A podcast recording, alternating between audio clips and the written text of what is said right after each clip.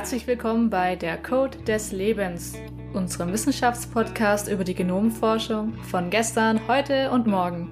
Mein Name ist Janika Kilz und dieser Podcast wird präsentiert von GHGA, dem Deutschen Humangenom Phenom Archiv.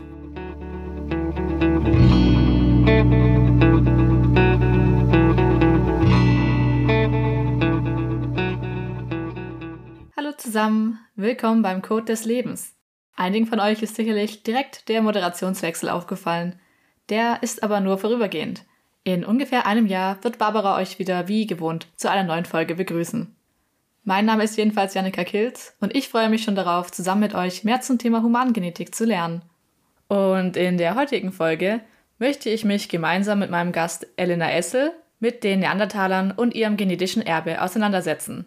Das heißt, wir werden darüber sprechen, wie man aus alten archäologischen Funden noch DNA sequenzieren kann, ob und wie viel Neandertaler DNA heute noch in uns steckt und welche Konsequenzen das nach sich zieht. Dass es die Neandertaler überhaupt gegeben hat, wissen wir erst seit ca. 150 Jahren. Denn 1856 entdecken Steinbrucharbeiter in der Feldhofgrotte im Neandertal 16 rätselhafte Knochenfragmente. Damit begann die abenteuerliche Reise auf den Spuren der Vorfahren des Menschen. Der Fundort des Neandertalers ging kurioserweise jedoch für mehr als 100 Jahre verloren, da der Steinbruch und mit ihm die Feldhofgrotte durch Kalkerbau vollkommen zerstört wurde. Mit seiner Wiederentdeckung 1997 gingen neue Erkenntnisse einher. In lehmigen Sedimenten fanden sich Werkzeuge und weitere Überreste. Die gefundenen Neandertaler Knochen gehörten einem männlichen Individuum, zwischen 40 und 60 Jahre alt und wiesen Verletzungen auf. Vermutlich konnte er schon viele Jahre vor seinem Tod seinen linken Arm nur eingeschränkt nutzen. Ein Indiz für die soziale Organisierung der Neandertaler, die sich um ihre Kranken kümmerten. Zwar benannt nach seinem Fundort, war die Entdeckung im Neandertal theoretisch jedoch nicht das erste Mal, dass Neandertaler Knochen gefunden wurden. Bereits 1829 entdeckte der belgische Naturforscher Philipp Charles Schmerling einen Neandertaler Kinderschädel in einer Höhle in Belgien zu diesem Zeitpunkt erkannten seine Kollegen diesen Fund jedoch nicht an. Auch 1848 wurde bereits der Schädel eines weiblichen Individuums in einem Steinbruch auf Gibraltar entdeckt. Dieser fossile Schädel, genannt Gibraltar I, konnte jedoch erst neun Jahre nach dem Fund im Neandertal eindeutig als Teil des Skeletts eines Neandertalers identifiziert werden. Mittlerweile wurden um die 300 Neandertaler-Funde belegt. Doch wer waren denn die Neandertaler eigentlich und warum sind sie verschwunden? Was haben wir mit ihnen gemeinsam? Mittlerweile können wir viele unserer Fragen dank technologischer Fortschritte in der DNA-Sequenzierung beantworten. Zusammen mit unserem heutigen Gast, Frau Elena Essel, PhD-Kandidatin am Max-Planck-Institut für evolutionäre Anthropologie in Leipzig, begeben wir uns nun auf die Spuren der Neandertaler.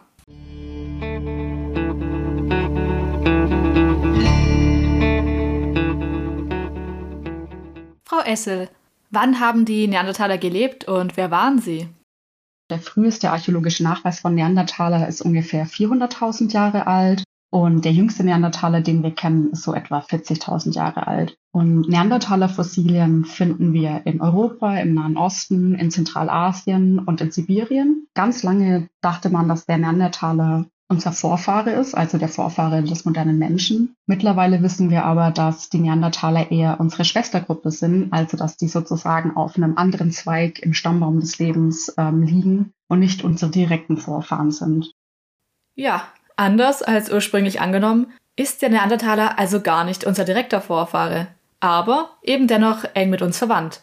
Der direkte Vorfahr des Neandertalers ist nämlich der Homo erectus, der ebenfalls unser Vorfahr ist. Sein Name leitet sich von seiner aufrechten Gangart ab und die ältesten gefundenen Fossilien werden auch vor rund zwei Millionen Jahren datiert. Außerdem soll der Homo erectus der erste Frühmensch gewesen sein, der Feuer nutzte und der das Jagen als primären Bestandteil seiner Nahrungsversorgung etablierte. Von diesem Homo erectus haben sich dann parallel zueinander der Homo sapiens und der Neandertaler entwickelt. Welche biologischen Unterschiede bestehen denn zwischen uns und dem Neandertaler? Man kann natürlich morphologische Untersuchungen machen, also dass man sich die Knochenfunde anschaut äh, und guckt, wie unterscheidet sich denn zum Beispiel die Schädelform des Neandertalers zum modernen Menschen. Und da sieht man, dass die Schädelgröße oder die Größe des Gehirns ein bisschen kleiner ist. Oder zum Beispiel ganz bekannt sind ja beim Neandertaler diese ganz dicken Augenbrauenwülste. Und man kann aber auch auf einer molekularen Ebene gucken, zum Beispiel auf Isotopenebene. Wie haben die sich ernährt? Und was wir eben machen, ist, dass wir auf genetischer Ebene gucken, dass wir schauen, wie unterscheiden sich die Neandertaler genetisch von modernen Menschen und wo, wo unterscheiden moderne Menschen und Neandertaler sich und wo sind sie gleich. Neben der charakteristischen Schädelform gibt es noch einige weitere auffällige Merkmale. Die Neandertaler waren robust gebaut, mit kräftigen Knochen, breiten Becken, kürzeren Gliedmaßen und einer maximalen Körpergröße von etwa 1,70 Meter. Dieser Körperbau dürfte ihnen dabei geholfen haben, im kalten Klima der damaligen Eiszeit weniger Wärme zu verlieren. Aus genetischer Sicht ist eine Entdeckung des Leipziger Max-Planck-Instituts für evolutionäre Anthropologie, der Harvard University und der European Synchrotron Radiation Facility in Grenoble besonders spannend. Demnach hat eine Zahnschmelzanalyse bei Neandertaler Kindern gezeigt, dass sie im Vergleich zu Kindern des Homo sapiens schneller erwachsen werden. Durch die besonders starke Synchrotron-Röntgenstrahlung konnten die Zähne untersucht werden, ohne sie zu beschädigen. Und dabei fiel dann auf, dass die Zähne von Neandertaler Kindern schneller reifen, also schneller in einem weiteren Stadium sind als die des Homo sapiens. Da die Entwicklung eines Lebewesens stark mit der Entwicklung der Zähne korreliert, sind Zähne also ein sehr aussagekräftiger Zeitzeuge. Ähnlich ist uns der Neandertaler jedoch trotzdem in vielerlei Hinsicht. Zum Beispiel besitzt er ein ähnliches Zungenbein wie wir. Das deutet darauf hin, dass der Neandertaler ebenfalls gesprochen hat, auch wenn wir nicht genau wissen, wie komplex diese Sprache gewesen ist. Es stellt sich nun jedoch die Frage, warum es heutzutage denn keine Neandertaler mehr gibt. Die Neandertaler-Population soll sehr klein gewesen sein, ungefähr zwischen 10.000 bis 70.000 Individuen, die recht weit voneinander entfernt gelebt haben. Könnten sie die Nachwirkungen des Ausbruchs eines Supervulkans nicht überlebt haben? Oder war es vielleicht auch ihre Ernährung, die ihnen zum Verhängnis wurde? Ihr robuster, muskulöser Körper verbrauchte deutlich mehr Kalorien. Gegessen wurde hauptsächlich Fleisch. Täglich zwei Kilo Rentierfleisch könnten sich in nahrungsknapperen Zeiten als herausfordernd dargestellt haben. Also gibt es ganz, ganz viele Hypothesen, warum es die Neandertaler heute nicht mehr gibt. Und nicht nur die Neandertaler, es gab ja auch andere Formen von, von Menschen vor vielen tausend Jahren. Und es gibt verschiedene Hypothesen. Eine, die super beliebt war ganz lange, ist die, dass der moderne Mensch den Neandertaler verdrängt hat oder ähm, ausgerottet hat sogar, weil das Verschwinden des Neandertalers zeitlich super eng zusammenfällt mit dem Auftauchen des modernen Menschen. Mittlerweile glauben wir aber eher, dass es äh, so war, dass die moderne Menschenpopulation auf den Neandertaler getroffen ist. Wir wissen, dass diese Populationen, wenn sie sich getroffen haben, auch miteinander vermischt haben, sich gepaart haben und im Moment ist eigentlich die Hypothese, die am meisten Unterstützung findet, dass die Neandertaler-Population eher assimiliert wurde von der modernen Menschenpopulation, also aufgenommen wurde in die moderne menschliche Population und deswegen verschwunden ist. Die Neandertaler und der Homo sapiens haben also tatsächlich Kinder miteinander bekommen. Aber wie können wir überhaupt feststellen, wie verwandt Neandertaler und Homo sapiens sind? Also auf einer genetischen Ebene, ähm, was wir machen, ist, dass wir Fossilien von Neandertalern ähm, nehmen, also die Knochen oder die Zähne, und dass wir daraus die DNA isolieren und die in eine auslesbare Form bringen. Diese auslesbare Form, das nennt man Sequenzieren. Und wenn man einmal diese Sequenzierdaten hat, äh, die eben aus den vier Buchstaben, aus denen die DNA besteht, dann kann man gucken, an gewissen Positionen unterscheidet sich der moderne Mensch vom Neandertaler und an anderen ist die Position gleich. Und dann kann man gucken, wie nahe verwandt sind denn verschiedene Menschengruppen oder wie nahe verwandt sind denn verschiedene Populationen von Neandertalern. Und so kann man dann eben gucken, ähm, wie sind denn Verwandtschaftsverhältnisse eben zwischen verschiedenen Menschengruppen oder innerhalb verschiedener Menschengruppen. Welche weiteren Informationen kann man aus ihrer DNA noch ablesen? Man kann zum Beispiel gucken bei speziellen, bei bestimmten Genen, welche Funktion hatten denn diese Gene und kann dann sagen, in einem bestimmten Enzym hat der Neandertaler eine höhere Aktivität oder eine geringere Aktivität als der moderne Mensch. Also man muss das quasi immer vergleichen, nur rein auf die DNA zu gucken. Daraus kann man nicht so super viel lernen. Man muss es immer vergleichen mit einem Referenzgenom sozusagen. Und was wir dann eben ganz oft machen, ist, dass wir dann vergleichen mit dem modernen Menschen und gucken, wie unterscheidet sich das Gen im Neandertaler zum modernen Menschen. Nun ist der Neandertaler aber mittlerweile seit rund 40.000 Jahren verschwunden. Und die ältesten bekannten Neandertaler lebten bereits vor 400.000 Jahren. Wie ist es da möglich, so alte DNA noch zu sequenzieren? Und wie kann man überhaupt archäologischen Funden nach so langer Zeit noch brauchbare Proben entnehmen? Also was wir eben machen, ist, dass wir die Fossilien von Neandertalern benutzen, eben die Knochen oder die Zähne. Ganz neu ist auch, dass wir aus Sedimenten DNA isolieren können. Wir reinigen die DNA erstmal auf, weil wenn wir aus den Knochen oder aus den Zähnen die DNA rausholen, ist da noch ganz viel anderes, äh, anderes Zeug mit dabei, was wir nicht haben wollen. Das heißt, wir müssen erstmal super viele Aufreinigungsschritte äh, durchlaufen, damit wir eine gute DNA-Probe kriegen. Trotzdem haben wir super kurze und wenig DNA, weil die eben so alt ist. Und je älter die Probe ist, desto schwieriger wird es, desto kürzer werden diese DNA-Fragmente, weil die eben über die Zeit immer weiter auseinanderbrechen. Und dafür entwickeln wir dann spezialisierte Methoden, die eben darauf optimiert sind, ganz, ganz kurze Fragmente trotzdem noch zu isolieren und aufzureinigen. Der nächste Schritt ist dann, wenn wir einmal diese aufgereinigte DNA haben, dass wir die konvertieren in die auslesbare, in die sequenzierbare Form. Und auch da arbeiten wir mit Methoden, die absolut spezialisiert sind darauf, ganz kurze Fragmente immer noch auslesbar zu machen. Und wenn wir dann einmal diese ausgelesene DNA haben, ist der nächste Schritt sozusagen, diese kleinen Mini-Fragmente wieder zusammenzupuzzeln zu einem längeren DNA-Fragment, das dann auch wirklich eine Information geben kann. Ein schwieriges Unterfangen also. Was ist denn hierbei die größte Herausforderung? Unser Hauptproblem ist, ist einfach, dass die Menge an DNA super gering ist, weil viel von der DNA über die Zeit einfach verloren geht und eben immer, immer kürzer wird und an irgendeinem Punkt ist die so kurz, die DNA, dass wir sie gar nicht mehr wiedergewinnen können. Und dazu kommt dann noch, dass wenn so ein Knochen in der Erde liegt, kommen ganz viele Mikroorganismen und besiedeln dann diesen Knochen und die Mikroorganismen lassen dann auch ihre DNA zurück auf dem Knochen das heißt, wenn wir dann anfangen, DNA zu isolieren, kriegen wir nicht nur die DNA von dem Neandertaler, sondern wir kriegen auch kontaminierte DNA von ganz vielen Mikroben, von Pilzen zum Beispiel, von Bakterien. Und dann haben wir nur einen ganz, ganz, ganz kleinen Anteil an DNA, der tatsächlich vom Neandertaler ist. Obendrauf kommt dann noch, wenn der Knochen ausgegraben wird und wir anfangen mit dem Knochen zu arbeiten, äh, dass wir dann auch unsere moderne menschliche DNA da drauf hinterlassen. Und das macht es natürlich nochmal viel, viel schwieriger, dann quasi auseinander zu filtern, was ist denn jetzt Neandertaler DNA und was ist moderne menschliche DNA. Gibt es Wege, die kontaminierte DNA wieder lesbar zu machen? Wir haben Methoden entwickelt oder wir arbeiten daran, Methoden zu entwickeln, die genau das machen. Wir wollen sozusagen dieses Knochenpulver, mit dem wir arbeiten, ich sage jetzt mal waschen vereinfacht gesagt. Also wir entwickeln dann Methoden, wo wir die Knochenprobe mit einer Chemikalie zum Beispiel behandeln, um die Kontamination abzuwaschen, rauszuwaschen, damit wir eine reinere Probe, eine reinere Neandertaler-Probe bekommen. Das funktioniert allerdings nur zu einem gewissen Grad. Also man kann nie alles an Kontamination wegwaschen. Es bleibt immer ein gewisser Anteil an Kontamination vorhanden, aber wir können ähm, einfach das Verhältnis von Kontamination zu Neandertaler DNA deutlich verbessern.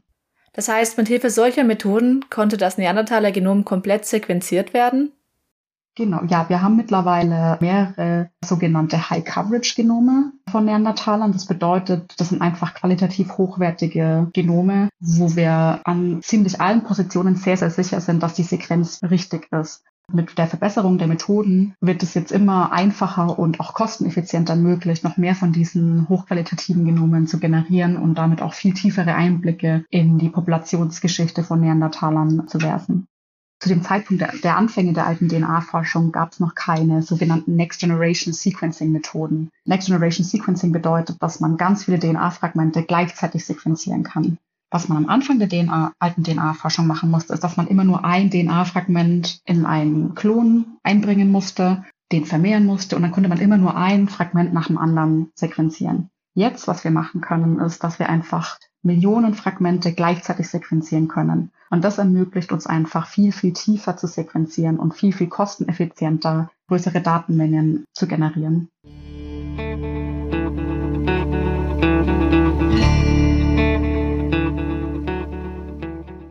Durch neue Technologien und verbesserte Methoden ist es also möglich geworden, alte DNA lesbar zu machen und das deutlich schneller und auch in größerem Umfang als bisher.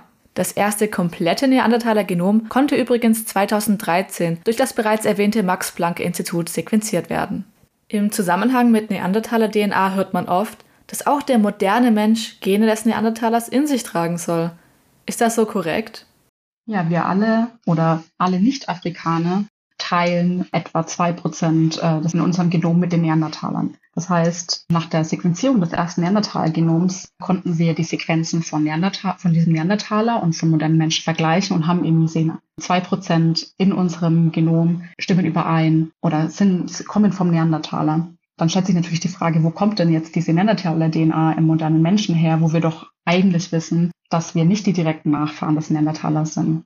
Und da kommt dann eben ins Spiel, dass der Neandertaler und der moderne Mensch, der frühe moderne Mensch, sich getroffen haben und diese Populationen ähm, sich miteinander vermischt haben und auch fortgepflanzt haben. Aus diesen Populationen, die eben diese Neandertaler und modernen Menschenkinder hatten, sind dann quasi alle Nicht-Afrikanerinnen und Nicht-Afrikaner entsprungen. Und deswegen teilen wir alle eben diese etwa zwei Prozent der Neandertaler-DNA. Menschen, die nicht Afrika entstammen, teilen sich also wirklich DNA mit den Neandertalern. Aber warum trägt nicht jeder Mensch Neandertaler-DNA in sich? Das liegt daran, wie der moderne Mensch die Welt besiedelt hat. Der moderne Mensch ist eben in Afrika entstanden und hat dann über verschiedene Routen den Rest der Welt erobert, sage ich jetzt mal. Und der Neandertaler war eben schon im europäischen oder heutzutage europäischen und zentralasiatischen Raum da. Dort konnten sich dann eben Neandertaler und moderner Mensch vermischen. Es gibt keinen Nachweis dafür, dass ein Neandertaler jemals auf dem afrikanischen Kontinent war und deswegen findet man in afrikanischen Populationen heute auch keine Neandertaler-DNA. Wichtig ist auch, dass wir nicht alle genau die gleichen 2% Neandertaler-DNA in uns tragen. Aber was bedeutet es nun, Neandertaler-Gene zu besitzen? Welche evolutionären Vor- und vielleicht auch Nachteile kann ihre DNA mit sich bringen? Und es gibt verschiedene Gene, die mal häufiger und mal weniger häufig getragen werden. Und ein gerade super aktuelles Beispiel für Neandertal-Gen, das ein Teil der Bevölkerung eben in sich trägt, ist ein Gen, das zu besonders schweren Corona-Verläufen führt. Also die Menschen, die dieses Gen tragen, das ist ein Gen auf Chromosom 3, neigen dazu, einen besonders schweren Corona-Verlauf zu haben. Und dieses Gen oder diese Genvariante, die diese Menschen auf Chromosom 3 tragen, die ist eben auf die Neandertaler zurückzuführen. Laut der Entdeckung von Hugo Zeberg, einem Assistenzprofessor des Karolinska-Instituts in Schweden, und Professor Svante Pebo, Direktor des Max-Planck-Instituts für evolutionäre Anthropologie, ist die Wahrscheinlichkeit bei einer Corona-Erkrankung künstlich beatmet werden zu müssen sogar dreimal so hoch. Das Risikogen wird zudem recht häufig getragen. Etwa 16 Prozent der Menschen in Europa und sogar 50 Prozent der Menschen in Südasien haben es in ihrer DNA. Das klingt jetzt erstmal ganz, ganz fürchterlich, aber es gibt auch durchaus positive ja, Effekte, die Neandertaler-Gene in uns äh, hervorrufen können. Zum Beispiel das gleiche Gen, das diese, diesen Corona-Risikofaktor erhöht, schützt zum Beispiel vor HIV-Infektionen. Und mit noch mehr Daten, die man jetzt zur, zur Corona-Lage ähm, erhoben hat, hat man zum Beispiel auch herausgefunden, dass drei Gene aus Chromosom 3, die wir vom Neandertaler geerbt haben, schützen vor RNA-Viren, eben auch dem Coronavirus, weil die ein Enzym kodieren, das RNA degradiert. Also es gibt positive Effekte, die Neandertaler-Gene hervorrufen und es gibt negative Effekte. Ich glaube, am Ende hält sich ziemlich die Balance. Die Neandertaler-DNA hat also sowohl positive als auch negative Auswirkungen. Die Wahrscheinlichkeit an HIV zu erkranken wird um etwa 27 Prozent reduziert. Und im Falle von Corona gibt es übrigens neben dem Hochrisikogen auf Chromosom 3 auch noch eine Gengruppe auf Chromosom 12, die vor einem schweren Verlauf schützt. Hugo Zeberg bezeichnet das genetische Vermächtnis des Neandertalers daher als ein zweischneidiges Schwert. Wie ist man auf den Zusammenhang mit Corona aufmerksam geworden? Also was man für solche Studien macht, ist, dass man äh, sogenannte Biobanks durchforstet. Das sind Datenbanken, in denen genetische Daten von ganz vielen Patientinnen und Patienten hinterlegt sind und dann eben die klinischen Daten assoziiert werden können mit diesen genetischen Daten. Und was man im Fall von diesem Corona-Risikofaktor gemacht hat, ist, man hat geguckt in der Kohorte von Corona-Patientinnen und Patienten, ob es da Gene gibt, die besonders häufig auftreten oder eine höhere Wahrscheinlichkeit haben, einen schweren Corona-Verlauf zu haben, wenn sie bestimmte Gene tragen. Und da ist eben dieses Gen auf Chromosom 3 ganz, ganz prominent aufgefallen. Und dann hat man geguckt, was ist denn das für ein Gen? Wo kommt das Gen her? Und wenn man dann eben guckt und vergleicht, dieses Gen mit Neandertaler-Genen, dann sieht man, ach, okay, dieses Gen auf Chromosom 3 ist tatsächlich ein Gen, das wir vom Neandertaler geerbt haben. Das ist wirklich super interessant.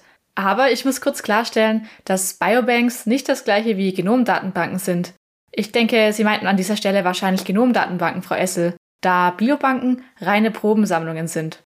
Den Unterschied werden wir uns in einer zukünftigen Episode noch anschauen. Aber zurück zum Thema. Ist es denn möglich, aus diesem Wissen über genetische, ja, Nachteile, wenn man so möchte, konkrete Behandlungsmaßnahmen für Krankheiten abzuleiten? Also bei den Genen, die für Corona-Risikofaktoren verantwortlich sind, ist man noch nicht so weit, dass man da direkt äh, Behandlungsmöglichkeiten daraus ableiten kann. Es gibt aber andere Gene, die mit dem Neandertaler assoziiert sind, bei denen das schon möglich ist. Zum Beispiel gibt es die Beobachtung bei einem Neandertal oder bei einem vom Neandertaler vererbten Gen, das zusammenhängt mit einer Verringerung an Frühgeburten. Das hängt zusammen mit einem Progesteronrezeptor. Durch das Wissen kann man jetzt quasi die Behandlung anpassen und kann Frauen, die dieses Gen tragen, einfach Progesteron in der Schwangerschaft verabreichen und damit die Chance verringern, dass eine Frühgeburt auftritt. Also es gibt durchaus Fälle, in denen man dann direkt aus diesem Wissen auch eine Behandlungsmöglichkeit ableiten kann. Obwohl die Neandertaler also vor etwa 40.000 Jahren verschwunden sind, wirken ihre Gene immer noch in uns. Heißt das, dass sie uns auch weiterhin erhalten bleiben werden? Oder könnte die Neandertaler DNA aus unserem Genom auch verschwinden? Gibt es dazu Prognosen? Prognosen würde ich, würde ich so vielleicht nicht sagen. Also es ist tatsächlich so, dass wir nicht alle die gleichen Neandertaler-Gene tragen. Also du trägst wahrscheinlich andere Bereiche vom Neandertaler als ich trage. Insgesamt könnten wir theoretisch mit allen DNA-Schnipseln, die jeder von uns trägt, ungefähr 40 Prozent des Neandertaler-Genoms wieder zusammenpuzzeln. Mit diesen zwei Prozent von dir und zwei Prozent von mir und so weiter und so fort. Es gibt aber Gene, die ganz negative Auswirkungen hatten und die sofort oder die sofort aber super schnell eliminiert wurden. Dadurch, dass die so negative Auswirkungen hatten, war einfach die die Fitness von den, von den Personen, die diese Gene getragen haben, deutlich schlechter und dementsprechend wurden die Gene dann sozusagen ausselektiert. Und das Gleiche gibt es auch andersrum, dass Gene einen super positiven Effekt haben und sich dann sozusagen fixieren im Genom, die Fitness erhöhen und dadurch äh, häufiger auftreten.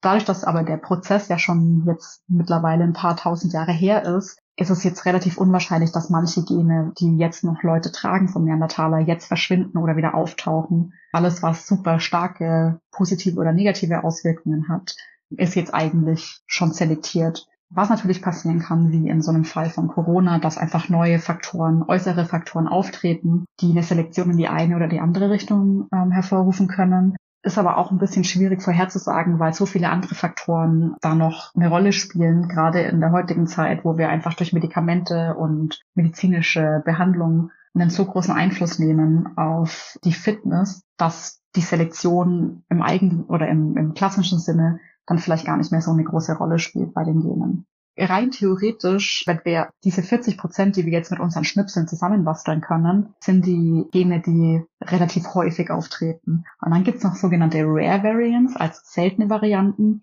wo wir einfach viel, viel mehr heutige Menschen sequenzieren müssten, um auch diese seltenen Varianten ähm, zu bekommen. Und es gibt Berechnungen, dass man wahrscheinlich bis zu 90 Prozent des Neandertaler-Genoms äh, wieder rekonstruieren könnte, wenn man einfach mehr moderne Menschen sequenzieren würde was ich persönlich ziemlich beeindruckend finde, dass eigentlich in der, in der jetzigen menschlichen Population quasi ein fast komplettes Neandertaler-Genom noch vorhanden ist, nur eben verteilt auf, auf alle Menschen. Der Neandertaler lebt also förmlich in uns allen weiter und wird auch in Zukunft noch unser Weggefährte bleiben. Damit ist er aber möglicherweise nicht der einzige, denn es gibt noch andere Frühmenschen. Frau Essel, haben wir auch die DNA von anderen Frühmenschen sequenzieren können? Zum heutigen Tag haben wir leider nur von einem weiteren äh, frühen Menschen die DNA sequenzieren können. Und das ist der Denisova-Mensch aus der Denisova-Höhle in Russland. Und da kommt zum Tragen, dass die, also das ist eine Höhle, die in Sibirien liegt, wo man sehr kalt, kaltes Klima hat. Das ist fast Permafrost. Und das ist super für DNA-Haltung. Wenn man jetzt andere äh, frühe Menschen anguckt, zum Beispiel den Homo floresiensis aus Indonesien, das ist tropisches Klima, da ist die DNA-Haltung einfach furchtbar schlecht und dementsprechend ist es einfach viel, viel, viel schwieriger, alte DNA aus solchen Fossilien zu sequenzieren. Obwohl es auch Funde anderer Frühmenschen gibt, ist es aufgrund schlechter klimatischer Erhaltungsbedingungen nur möglich gewesen, Denisova-Menschen zu sequenzieren. Da die Neandertaler auch in gemäßigten Klimazonen heimisch waren, ist es nicht sonderlich verwunderlich, dass wir von ihnen deutlich mehr und auch deutlich besser erhaltene Überreste finden konnten. Der Denisover Mensch ist ein entfernter Verwandter des Neandertalers und hat, ähnlich wie er, ein hervorstehendes Gesicht und auch ein breites Becken. Jedoch ist sein Gesicht breiter als das des Neandertalers und des Homo sapiens. Tragen wir denn auch ihre DNA in uns? Tatsächlich ja. Die DNA von den Denisovanern oder von den Denisover-Menschen findet man äh, überwiegend im südostasiatischen Raum neben der Neandertaler-DNA.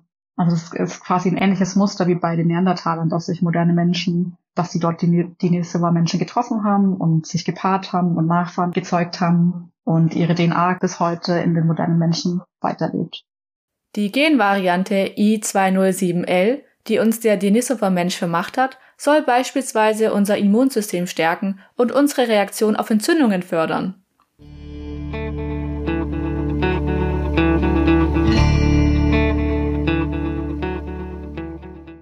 Die Neandertaler-Forschung hat viele technologische Entwicklungen durchlaufen. Was ist eine zentrale neue Erkenntnis, die mit der Verbesserung der Genomsequenzierung gewonnen werden konnte? Ich denke, die größte Überraschung der Neandertaler-Genomforschung war es, dass wir alle ein bisschen Neandertaler-DNA in uns tragen.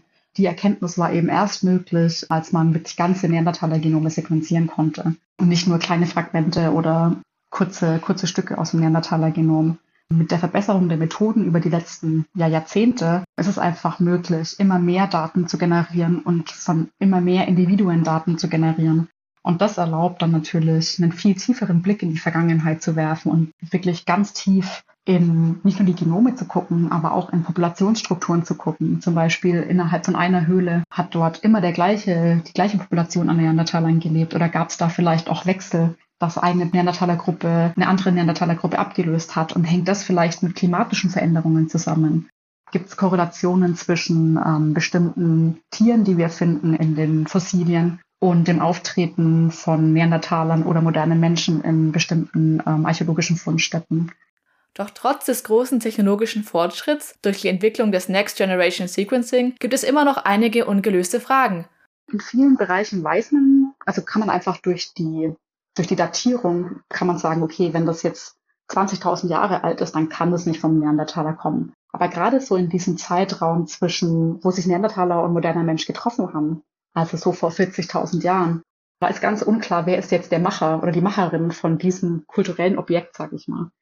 Es gibt ganz viele Transitional Industries, wo quasi vom, in der archäologischen Fundstätte, in der Industrie, also in, der, in den Steinwerkzeugen oder in den Knochenwerkzeugen, ein ganz deutlicher Unterschied von einer Schicht zur nächsten Schicht zu beobachten ist. Wenn es dann keine Fossilien gibt, die eindeutig einem modernen Menschen oder eindeutig einem Neandertaler zugeordnet werden können, ist es super, super schwierig zu sagen, okay, diese Werkzeuge hat ein Neandertaler oder moderner Mensch gemacht. Also gerade diese Zeitspanne, wo Neandertaler moderner Mensch sich überlappt haben, ist da super spannend. Und ich glaube, da sind noch super viele Fragen offen, die wir jetzt gerade noch nicht beantworten können, aber mit weiterer Methodenentwicklung hoffentlich in zehn Jahren beantworten können. Wir haben heute gelernt, dass jeder nicht aus Afrika stammende Mensch rund zwei Prozent Neandertaler DNA in sich trägt. Außerdem unterscheiden sich diese DNA-Schnipsel von Mensch zu Mensch und bringen auch unterschiedliche Auswirkungen, positiv wie negativ, mit sich. Die Neandertaler-Forschung ist wirklich ein gewaltiges Themengebiet, das man in so kurzer Zeit eigentlich gar nicht abhandeln kann. Interessierten rate ich deswegen, auf der Seite des Max-Planck-Instituts vorbeizuschauen und sich die vielen spannenden Entdeckungen, auch die eines potenziellen Sprachgens, einmal genauer anzusehen. Darüber hinaus haben wir natürlich auch einige hilfreiche Links und Publikationen in unseren Shownotes gesammelt. Wer zudem noch genauer wissen möchte, was DNA eigentlich ist, kann sich außerdem gerne unsere erste Folge, der Ursprung des Lebens, anhören. In dieser Folge sprechen Barbara und Professor Dr. Hannes Mutschler über die verschiedenen Theorien, wie das erste Leben und damit auch die erste DNA entstanden sein könnte.